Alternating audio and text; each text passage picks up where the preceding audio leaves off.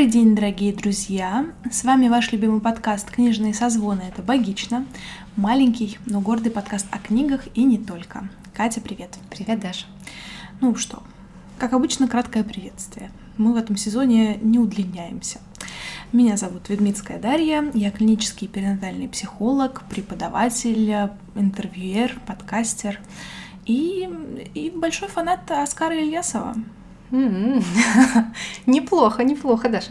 А меня зовут Катерина Мороева, я специалистка по современному искусству, феминистка, не активистка, женщина на К, писательница. Вот она я. И мы вас рады приветствовать в четвертом сезоне вашего любимого подкаста, где мы говорим о современной русской культуре, литературе, кино, видео и все, что Театр. мы еще успеем найти за это время. Да, да, да. И сегодня мы опять вступаем на территорию, куда мы до этого такие думаем, блин, нет, наверное, не стоит лезть, а такие в четвертом зоне, ну, в принципе, уже пора. И поэтому сегодня мы обсуждаем сериал. Прям-таки сериал, да. Прям-таки сериал, сериал э, российский про э, 80-е, конец 80-х, э, такой СССР периода своего конца. А теперь угадайте, что это за сериал. Вы же, конечно же, не видели название нашего сегодняшнего выпуска. В общем, мы решили обсудить э, э, сериал под названием «Нулевой пациент». Да. Скажем честно, проигнорировать его в 22 году было сложно, потому что рекламировался он едва ли не везде. Но я с этим справилась, и я его смотрела вот на прошлой неделе. Это вот любители выбирать что-то альтернативное, знаете ли. Этот выпуск еще не вышел. Но скоро вы узнаете, о чем речь, дорогие друзья, и о каких альтернативах мы говорим. А, слушай, я а, этот сериал тоже посмотрела не сразу. Хотя нет, вру, сразу. Я ждала выхода серий. А, но я начала его смотреть только после того, как начала получать хорошие отзывы. В целом у меня не было изначальной интенции его смотреть, когда я только видела рекламу. Я даже как-то не очень-то и гуглила, о чем сериал сюжетно. Я хорошо помню баннер угу. с основным изображением, но как-то, знаешь, у меня все-таки еще есть пока снобизм в отношении русских сериалов. При том, что у меня в загажнике их очень много, ну, не все из них э, хорошие. Я иногда, знаешь, так ради кринжа э, смотрю какие-нибудь странные российские сериалы. Но все равно я как-то к нему так с опаской подходила. И только после того, как я услышала ряд очень хороших поддерживающих сериал отзывы, я рискнула в него угу. погрузиться. А, и на тот момент вышло несколько первых серий, и честно скажу, что я была ужасно огорчена, что всего несколько серий на тот момент вышло, потому что мне хотелось э, скорее смотреть дальше. И я ненавижу смотреть сериалы по мере поступления, по мере выхода серий, но нулевой пациент как раз стал исключением, когда я каждый раз ждала новой серии и, собственно, смотрела ее едва ли не сразу в день выхода. Так что да, я была очарована. Я была очарована тематически, я была очарована сюжетно, я была очарована визуально. Мне нравилось все. Ну и, конечно же, Оскар Ильясов. Да, надо сказать, что, конечно, мы этот сериал, наверное, прежде всего будем обсуждать из-за его темы, потому что он посвящен первой вспышке эпидемии ВИЧ и СПИДа в Советской СССР еще а, в 1988 году. И как, э, с одной стороны, на эту новость реагировали медики, а с другой стороны государство. И, в принципе, это такой хрестоматийный сериал о сопротив... как бы, противостоянии медиков mm-hmm. и государства. Но я пришла про Ильясова поговорить. И, и Оскар Ильясов. Оскар Ильясов э, играет молодого врача в э, городе, я вот забыла, Алиста. Да, нужно сказать, что это не просто вспышка ВИЧ, она еще и проходила очень далеко от э, центральных городов, э, столичных городов. И в детской больнице. И в детской больнице. И все это добавляло остроты этой ситуации. Я хочу начать с небольшой предыстории. После того, как я посмотрела уже нулевого пациента, мне э, стало очень интересно пообщаться с теми, кто, собственно, застал 88 год на своем веку. И в частности, мне было любопытно поговорить со старшими поколениями. Я с этим вопросом пришла к бабушке. Я говорю, бабуль, что ты знаешь про ВИЧ, про СПИД, все вам про это рассказывали. На что моя бабульчика дает совершенно потрясающий ответ, который поставил меня в ступор. Говорит, ну как? Я еще беременная ходила, меня заставляли кровь на ВИЧ сдать. Я говорю, бабуль, ну такого не могло быть. Она говорит, ну как не могло?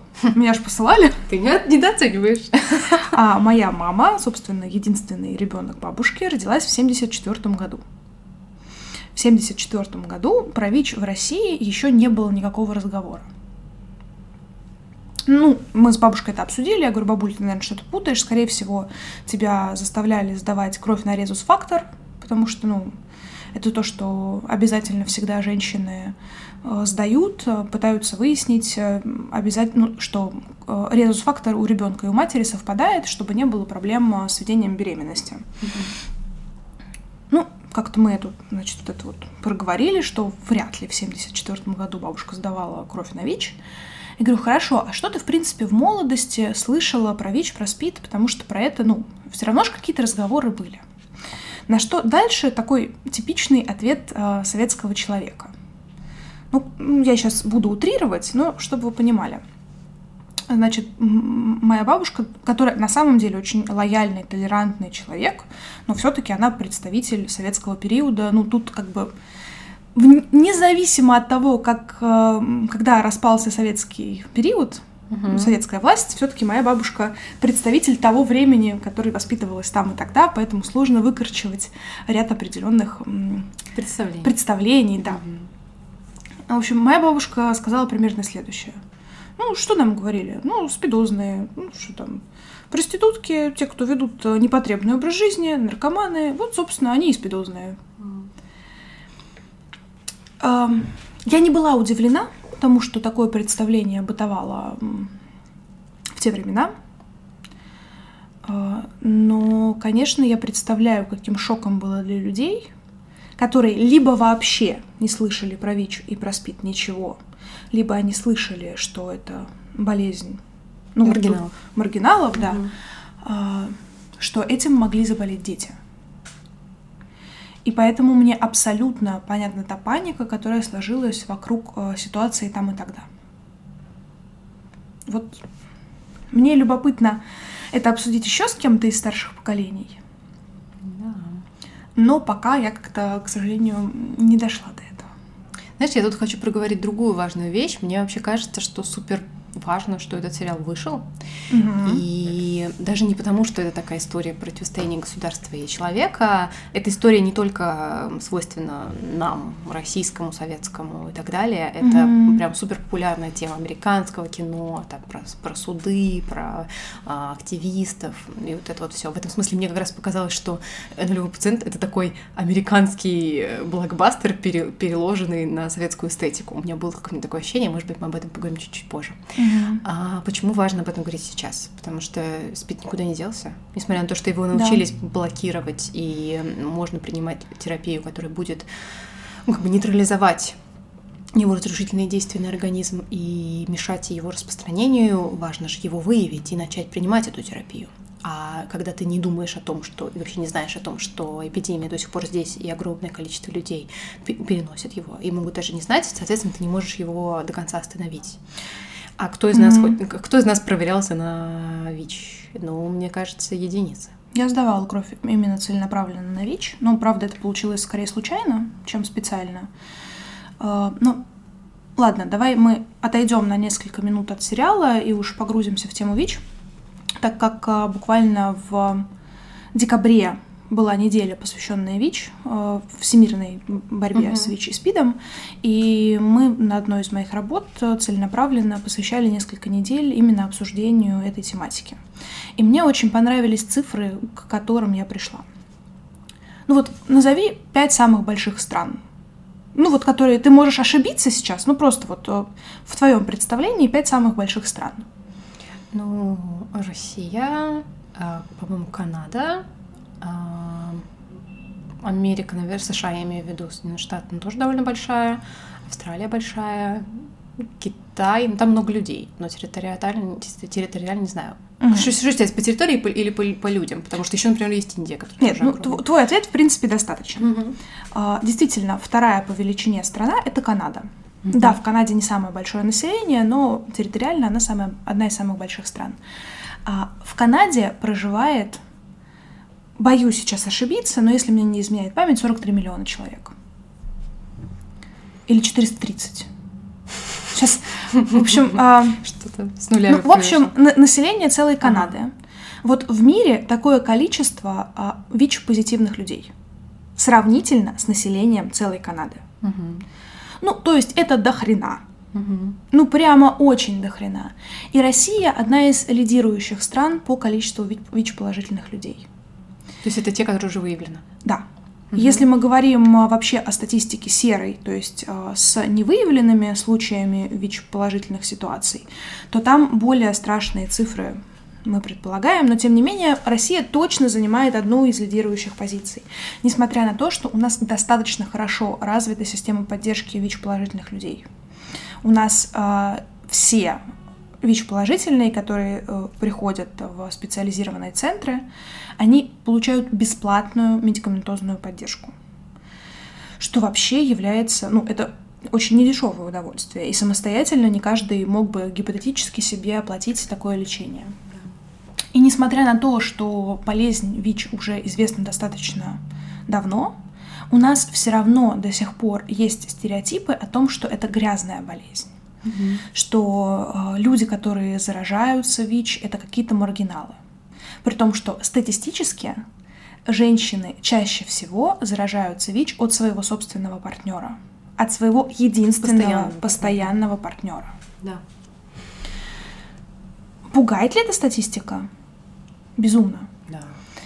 И что еще более страшно, у нас действительно не развита культура заботы о своем здоровье и проверки себя на какие-то такие вопросы.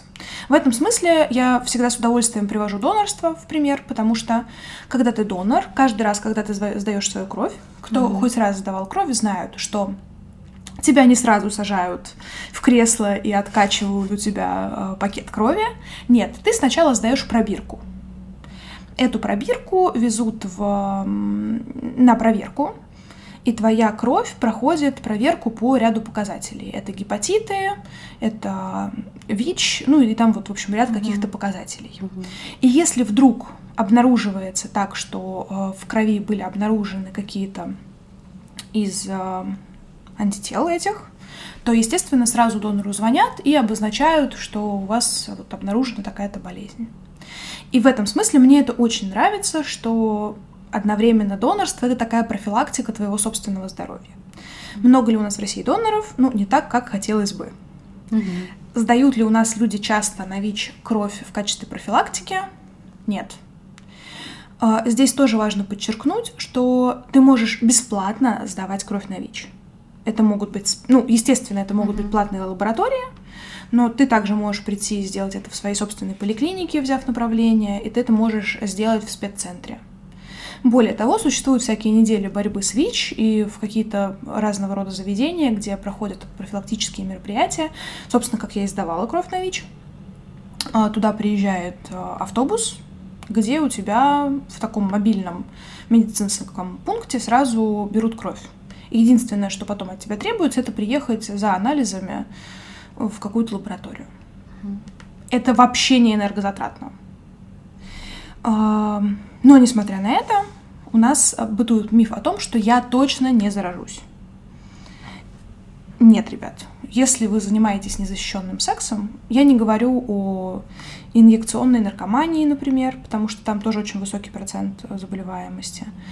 А, ну, любой незащищенный половой акт, как мы понимаем, даже с своим партнером, это все равно большой риск возможности заразиться.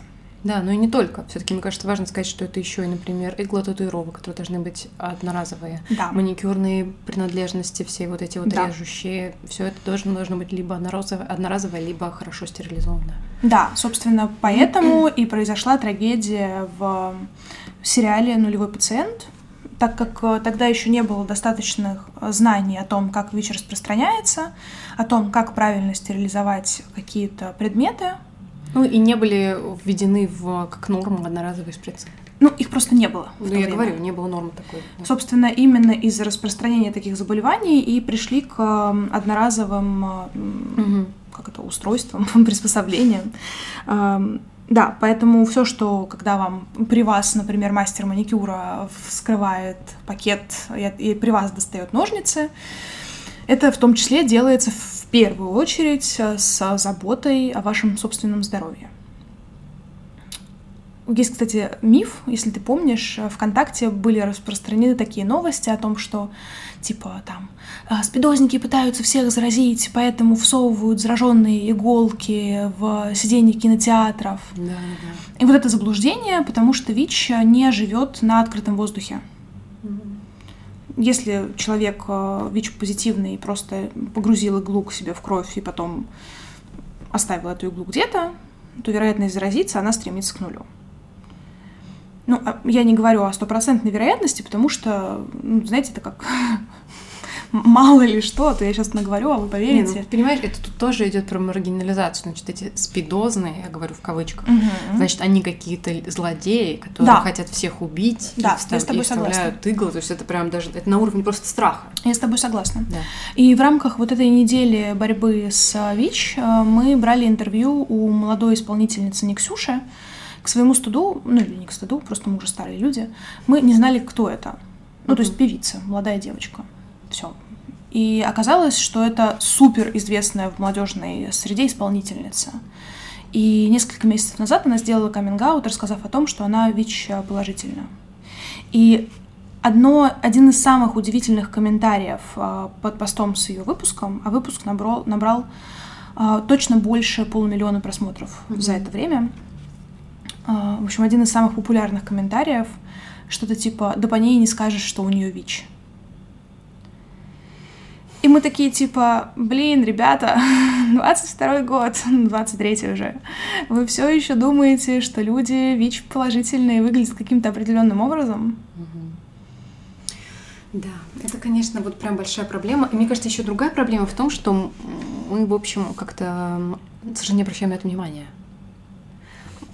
У нас нет, ну, опять же, нет культуры регулярных проверок. Но иногда складывается ощущение, что его вообще не существует. Существуют проблемы. Если об этом не говорят, э, да. как бы, хотя об этом на самом деле много говорят.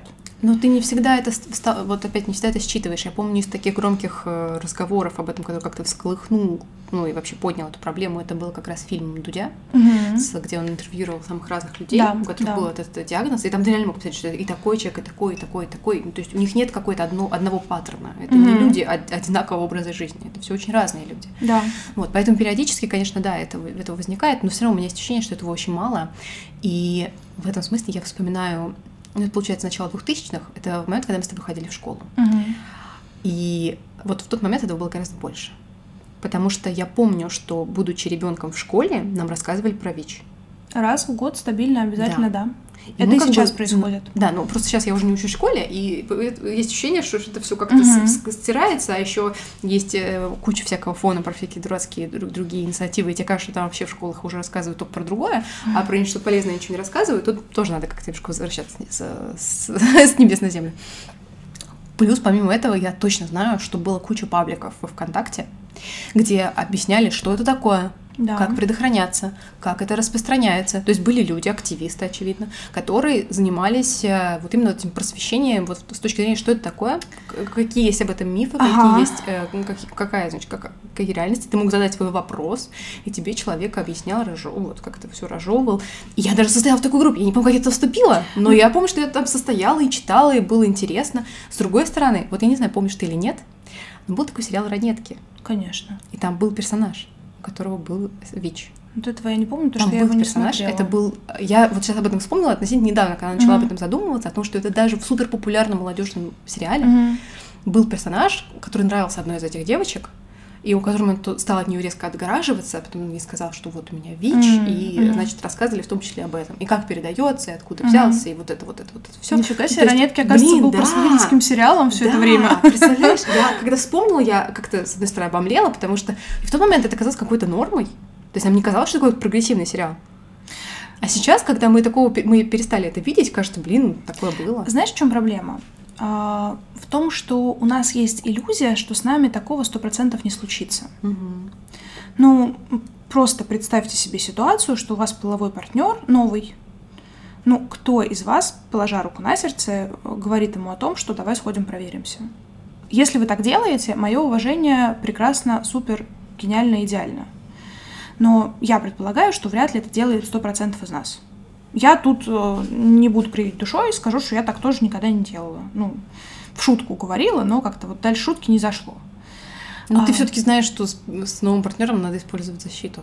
Это Но проходит, например, норма. несколько месяцев, вы становитесь постоянными партнерами друг друга, вы не проверялись, потому что у вас есть иллюзия, что если вы занимаетесь любовью только друг с другом, то у вас все окей. Ну да.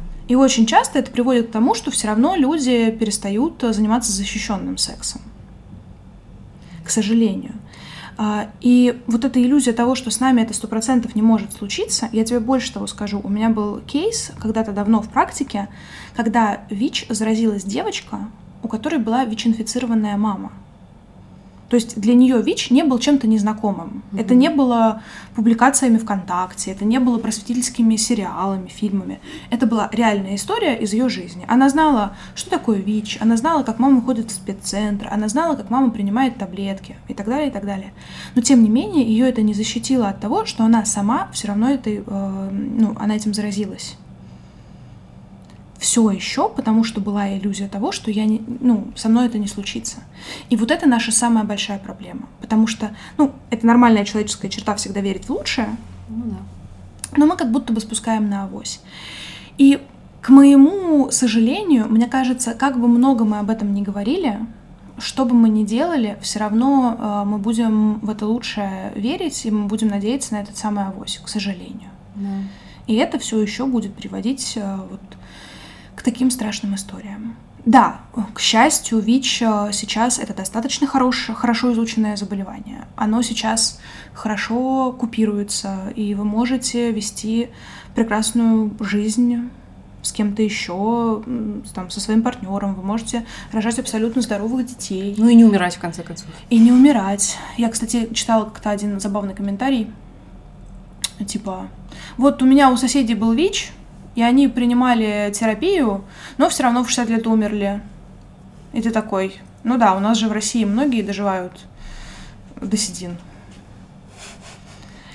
Ну вот, поэтому... Ну, короче, общем, надо об этом не забывать и все равно быть На авось надейся, а сам не плашай. Да, давайте теперь вернемся немножко к нашим контекстам, к 80-м годам. Вообще, я не зря сказала, что это похоже на некоторую кальку с американской какой-нибудь историей, такой mm-hmm. героической в некотором смысле, потому что у нас есть такие вот персонажи-герои. Да. У нас есть персонаж-герой, собственно, молодой врач, который обнаружил какую-то такую закономерность, заподозрил, что это может быть болезнь, про которую никто бы не подумал, потому что у нас такого нет. Мы тут другие совсем вообще люди живем, а это все западное, значит, и народное и добился того, чтобы отправить образцы в лабораторию.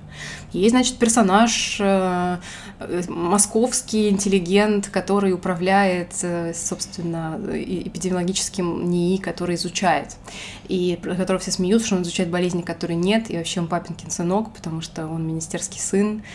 И тут, конечно, поразительная его квартира, потому что в первых сериях довольно часто показывают его квартиру, и у него на стенах в квартире висят абстрактная живопись, которая похожа на Ротко. Я обомлела, потому что, ну, понятно, Ротко там быть не может. Mm-hmm. Ротко американский художник, страшно дорогой, даже уже в 80-е годы уж тоже. Вот. И он гораздо масштабнее полотна создавал. А там, значит, такие маленькие штучки, похожие на Ротко. И понятно, что это должно показать героя как такого просвещенного, который знает все новомодные, значит, тенденции, покупает не соцреализм, а, значит, абстракцию. Почему это выглядит как Ротко? Я прям запарилась. Я думаю, неужели uh-huh. это могло быть такое, что советские художники посмотрели и начали делать что-то такое? Может быть, это конкретный художник, подумала я. И пыталась найти. Так. И не нашла. Поэтому у меня есть ощущение, что это было сделано в качестве декорации, и реально э, они вдохновлялись Ротко. Вот. Не знаю, может быть, я все-таки ошиблась и не, не до конца нашла, но вот всех абстрактных художников, которые советские смотрел, никто такого не делал. Вот. Но это забавно. То есть, но он, он же но пижонистый, да, он но же видно, там летал он... в США на всякие... Они слишком маленькие, чтобы быть Ротко. Нет, я не к тому, что это Ротко, я к тому, что, вот. скорее ну всего, ну, да. это не образцы советской культуры. В общем, это такой человек, который разбирается во всех новомодных тенденциях. Но он же пижончик. Он, у него Мерседес машина, блин, ребят ребята. Вот, и что там у него еще кинтош, плащ модный. В общем, ну, короче, такой персонаж, и его играет Никита Ефремов. Абсолютно а, очаровательный тоже, да. Да. И, значит, третий такой наш герой это журналист, который за свободу слова, за правду, за то, чтобы не врать, значит, гражданам и уже развалить Советский Союз. Он, в принципе, уже как бы верит mm-hmm. в то, что это все не работает, и нам, значит, надо как-то окончательно это все доломать. А, его играет Евгений Стычкин, который является одним из режиссеров, то есть создателей сериала. И вначале он отвратительный. Ну, он такой э, первой серии, первой серии он прям отрицательный персонаж, который постепенно меняется. То есть у него еще такая арка прописана героя, что он реально становится героем вот из изначального отрицательного персонажа. В общем, есть вот эти вот такие герои, которые будут сражаться с системой, с людьми необразованными, которые боятся и вообще со всеми, со всеми, со всеми. Давай. Договаривай до конца, до точки. Ну, предположим, я уже забыла, что хотела сказать. Прости, пожалуйста.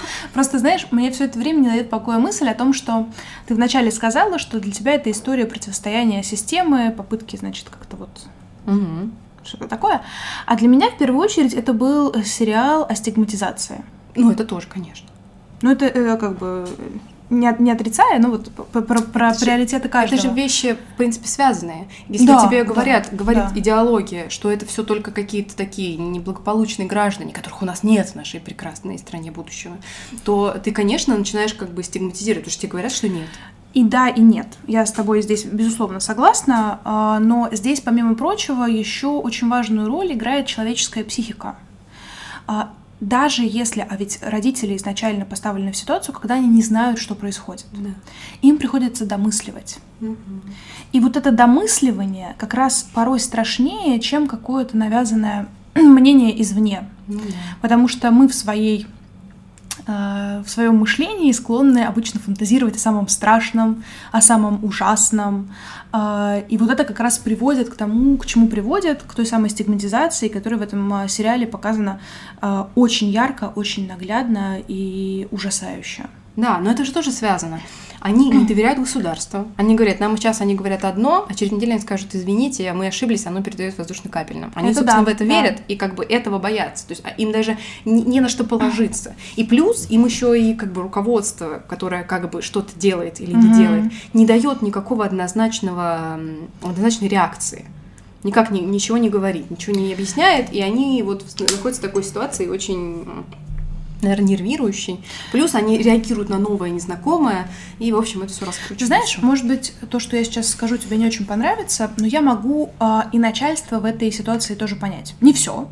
Начальство и листы э, мне не понять.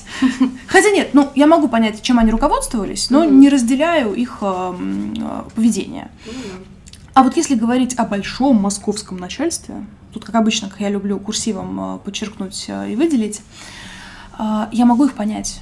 Потому что когда ты сталкиваешься с чем-то, с чем ты еще никогда не сталкивался, и никто в мире никогда с этим не сталкивался, и ты понимаешь, что если ты сделаешь неверный шаг, то тебя заклюют, то в этой ситуации, ну, банально, по-человечески страшно принимать решения.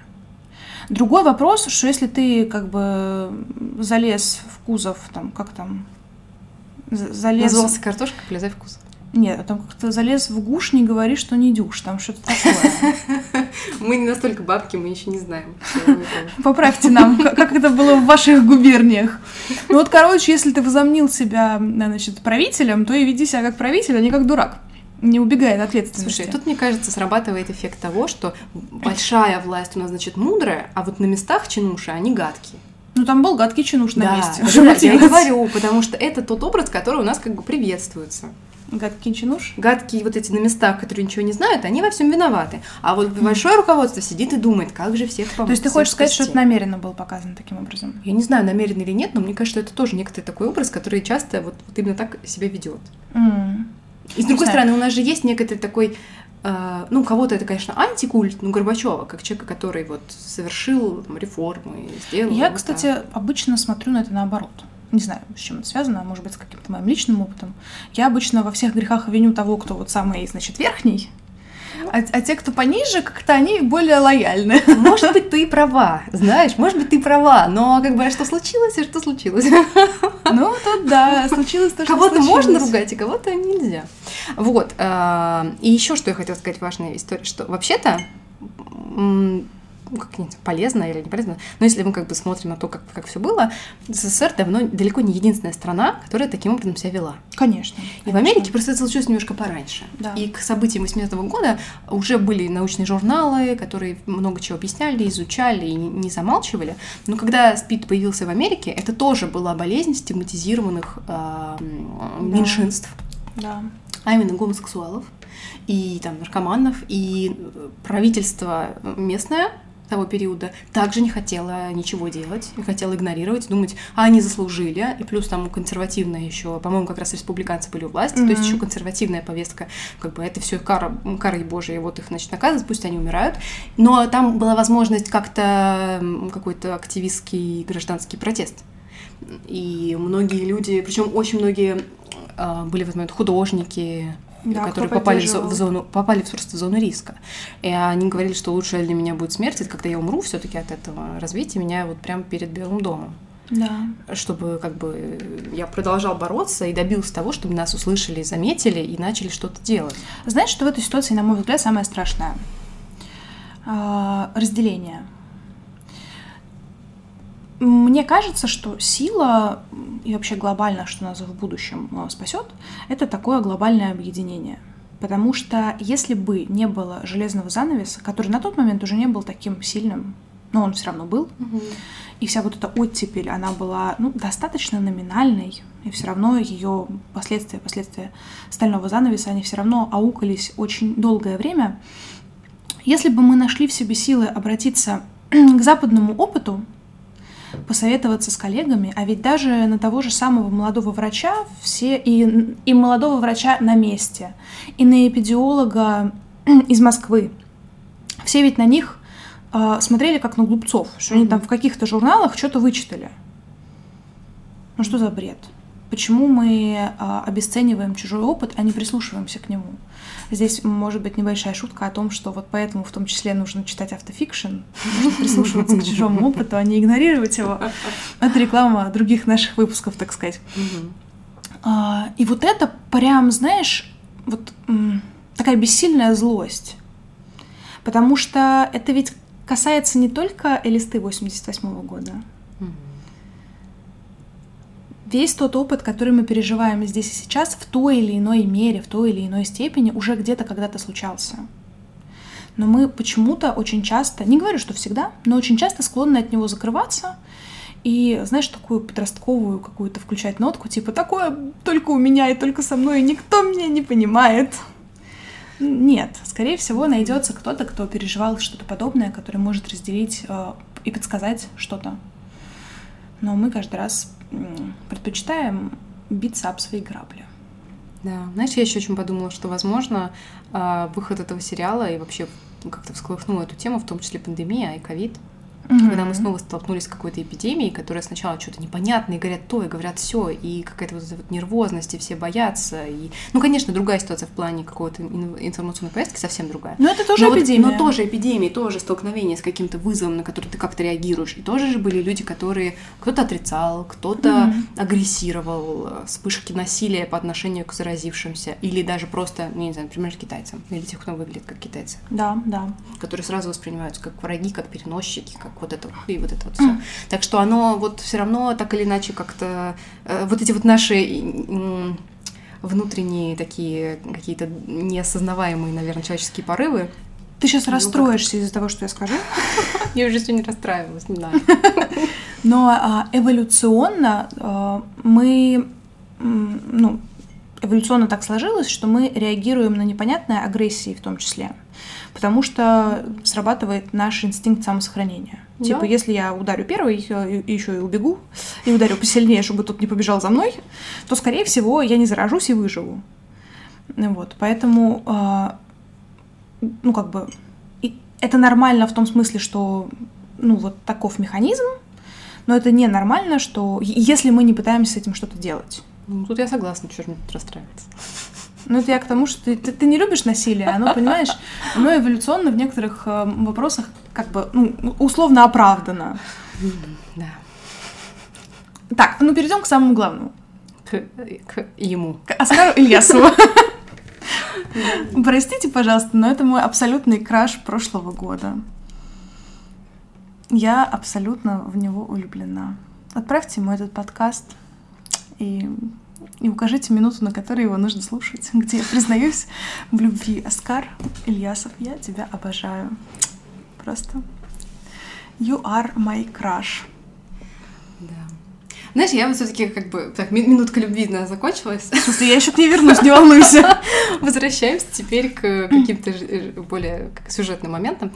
Ну, как бы сериал вышел давно, поэтому я думаю, что вы не, уже сложно ожидать, что мы будем обсуждать его без спойлеров. Ну да. А, и сейчас мы перейдем к, к основной, как бы, к окончанию, к развязке. Так вот, что ты хотела обсудить. Я хотела это обсудить, потому что где-то ближе к концу нам сначала предъявляют один конец. А чтобы ничего они пытаются найти, они пытаются найти человека, с которого все началось, то есть вот этого самого нулевого пациента. Mm-hmm. И поначалу все движется к тому, что э, как бы вот нас все подводит к тому, что вот они нашли его, и этот он оказался человеком, который вернулся из-за границы, который является гомосексуалом. И тут я прям расстроилась. Потому что я подумала, что, ну вот как бы мы вроде пытались говорить про вот вот. Ну, короче, я не знаю, вот если бы они на этом закончили, сказали, да, вот он виноват, ну, я прям сказала, что это плохой сериал. Я тебе объясню потом статистически. Нет, я понимаю, что оно действительно вначале так и было. Не-не-не, Но... не об этом. Я объясню, почему а, предположительно он мог бы быть нулевым пациентом, фактически.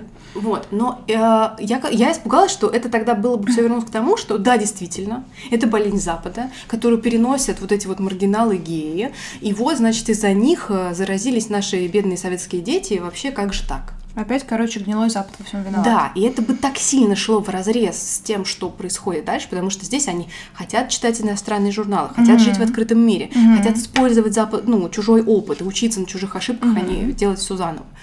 И главное, э, еще тоже момент, что мы не можем часть вещей производить сами мы все равно нуждаемся, чтобы какие-то лекарства, какие-то шприцы, вот да, это вот все, да. вот на данном этапе. Потом, может быть, наладим производство. Но сейчас мы нуждаемся. Угу.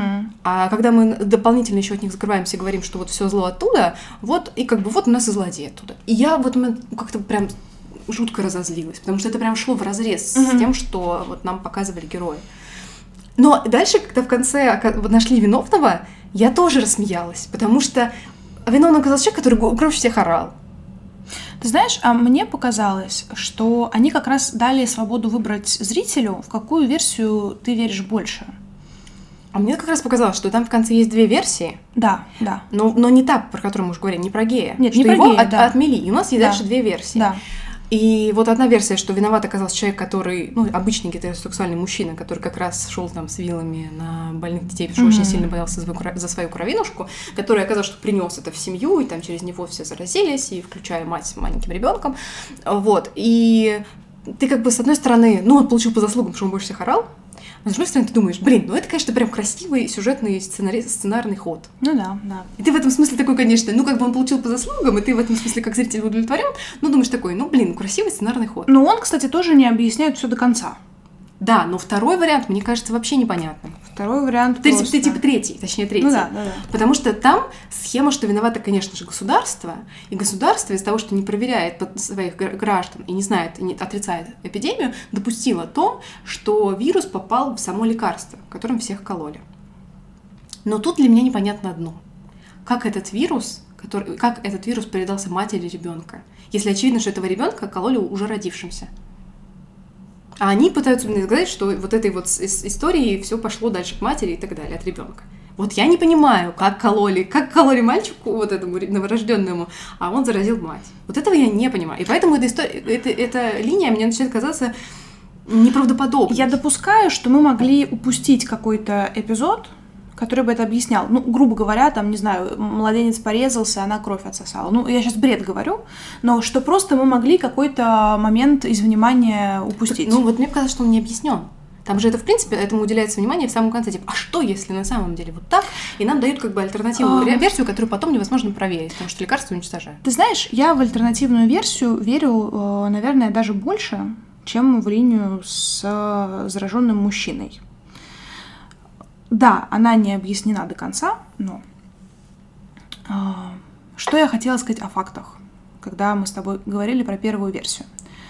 Статистически заразиться от вагинального секса. Ну, у нас так уже выпуск 18+, уже изначально был, поэтому я тут сейчас как бы... Если вам до 18+, вы зачем-то включили, то дальше меня не слушайте. Хотя со школьниками я это обсуждала. А статистически вероятность заразиться э, через вагинальный секс значительно ниже, чем э, через анальный секс. Ну, если мы говорим о незащищенных половых актах. Это связано со структурой слизистых. А, с плотностью? А, в, с, с плотностью mm-hmm. и с способностью естественным путем омывать, очищать э, те или иные слизистые, которые у нас есть. Mm-hmm. В этом смысле анальный секс самый проблемный, потому что вероятность появления трещин на слизистых там гораздо выше, и естественное очищение там тоже значительно ниже. Собственно, поэтому история про гомосексуала в первой части, она, ну, как бы, да, она выглядит в очередной раз стигматизирующе, но она не выглядит удивительно для этой реальности. А вот мужик, который где-то заразился, ну, опять же, типа, а, а где ты заразился? Не знаем, чем именно они занимались. Мы же не знаем, чем именно. Ну, я, Люди ну, как-то, знаешь, сексуальные тоже такое практикуют. Я все еще верю, что в советское время и секс, если и был, то более эм, эм, то более традиционный. Ну, это я шучу, ну, конечно. Нет. В это я не могу поверить. Ну, а я, а, знаешь, а я вот могу поверить. Опять же, общаясь с бабушкой и с представителями ее поколения, я могу поверить, что там было все достаточно традиционно. Но не поляризирую на всех.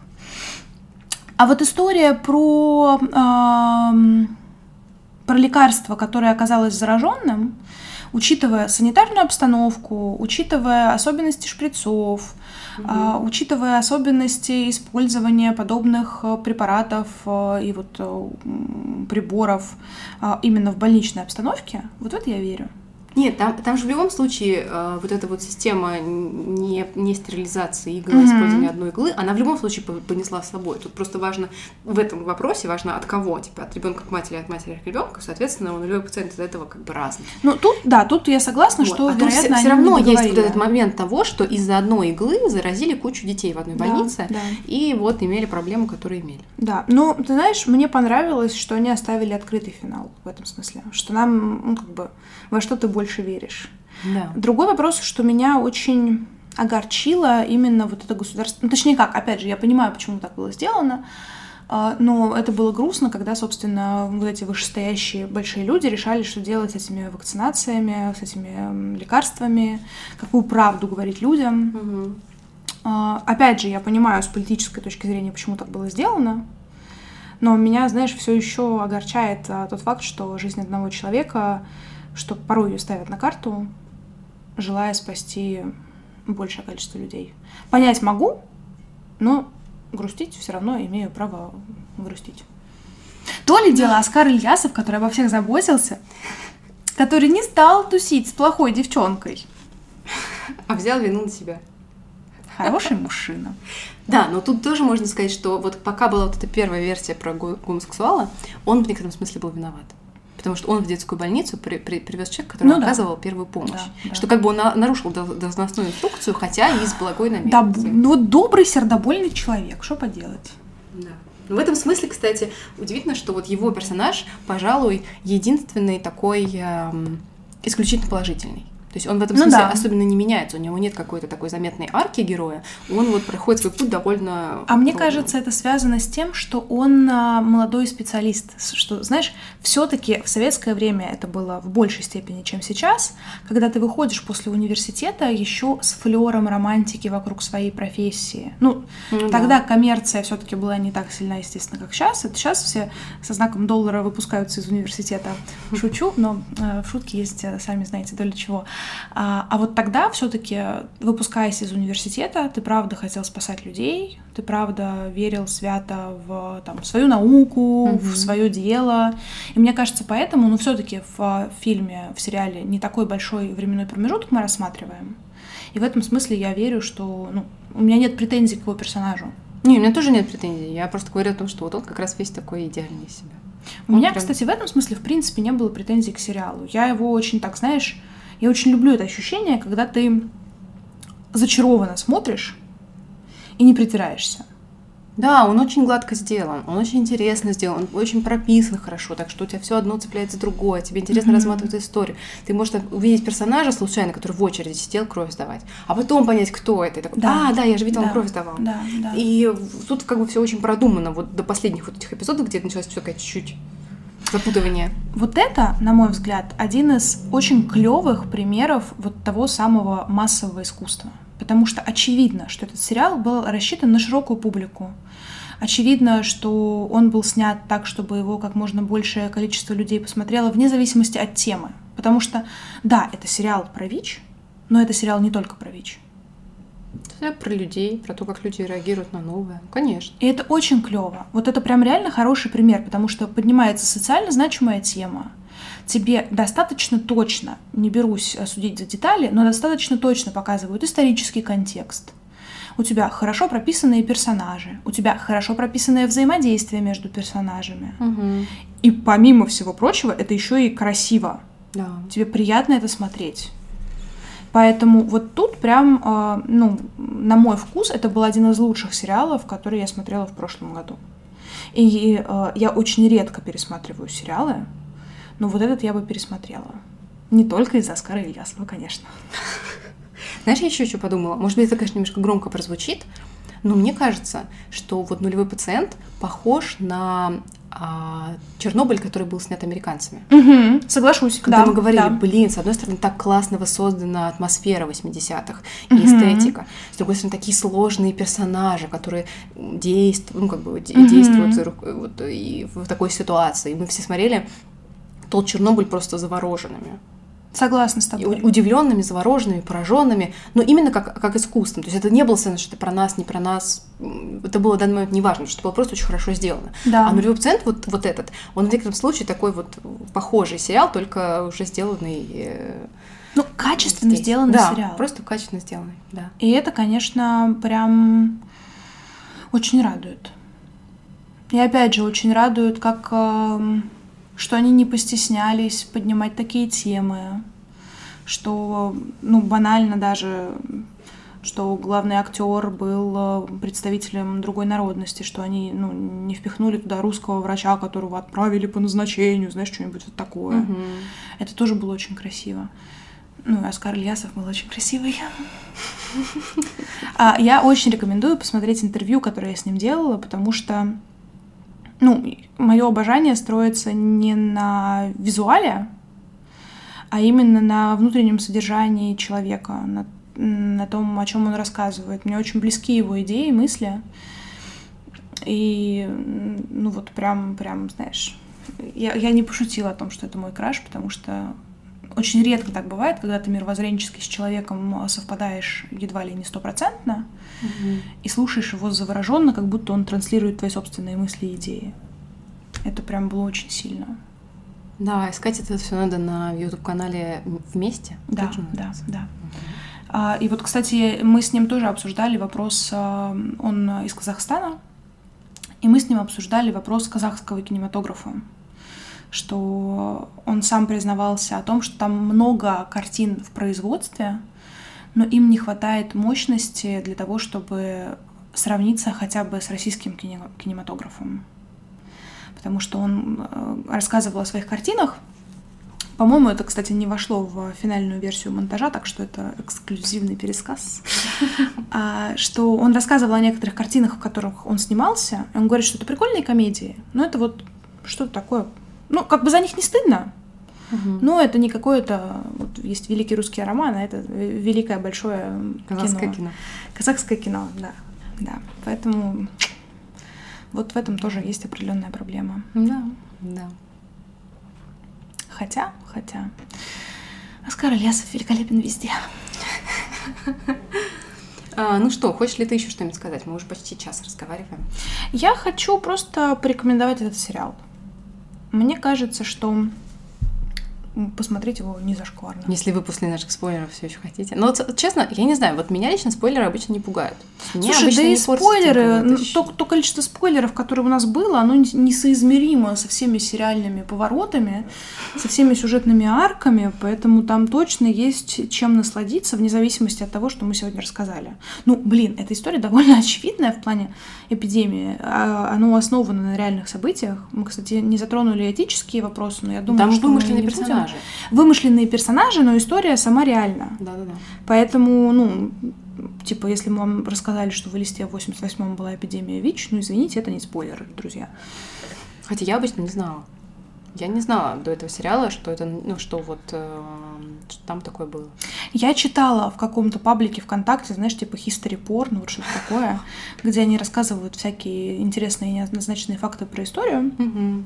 Я об этом читала, но я, естественно, забыла о том, что это листа. Я просто знала, что была вспиш... вспишка а, ВИЧ именно в детской больнице, и это вызвало максимальный резонанс именно из-за этого. Mm-hmm. Я читала там, как у некоторых э, из детей сложилась судьба в дальнейшем, как кто куда переезжал, пытаясь убежать от вот этой стигматизации. То есть там был такой очень неплохой опубликованный материал, mm-hmm. но, честно говоря, это было, ну, там, типа, лет пять назад. Ну да. То есть mm-hmm. я как бы очевидно эту информацию не носила в голове. Я что-то про это где-то слышала, но вот пока про сериал не заговорили, я особо и не воскрешала это все в памяти. Mm-hmm. Вот как-то так. Да. Но никак иначе. Слезы на щеках. Чего ты, дура, плачешь? Ой, ну, я рада вообще, что мы об этом поговорили, что мы в очередной раз сами вспомнили о том, что невидимые проблемы существуют. Exactly. Вот. И нужно быть на чеку. Да, да, заботиться о себе, о своем здоровье, о своих близких. Как там это было у Малахова? Не надо. Не надо портить. А мне под, под на ночь глядя. Нравился. Ой, спасибо, что послушали. Ждем ваши рекомендации, например, по другим каким-нибудь э, российским и не только сериалам. Мы в этом году, конечно, говорим больше про российский, но мы вне подкаста можем что-нибудь посмотреть. Вот, поэтому всегда ждем ваших рекомендаций, писем, отзывов, э, фидбэка и вообще вот этого всего в наших соцсетях и, и на почту. Пишите, мы будем рады вас слышать. Да, спасибо, что послушали, и пока-пока. Пока. -пока. пока.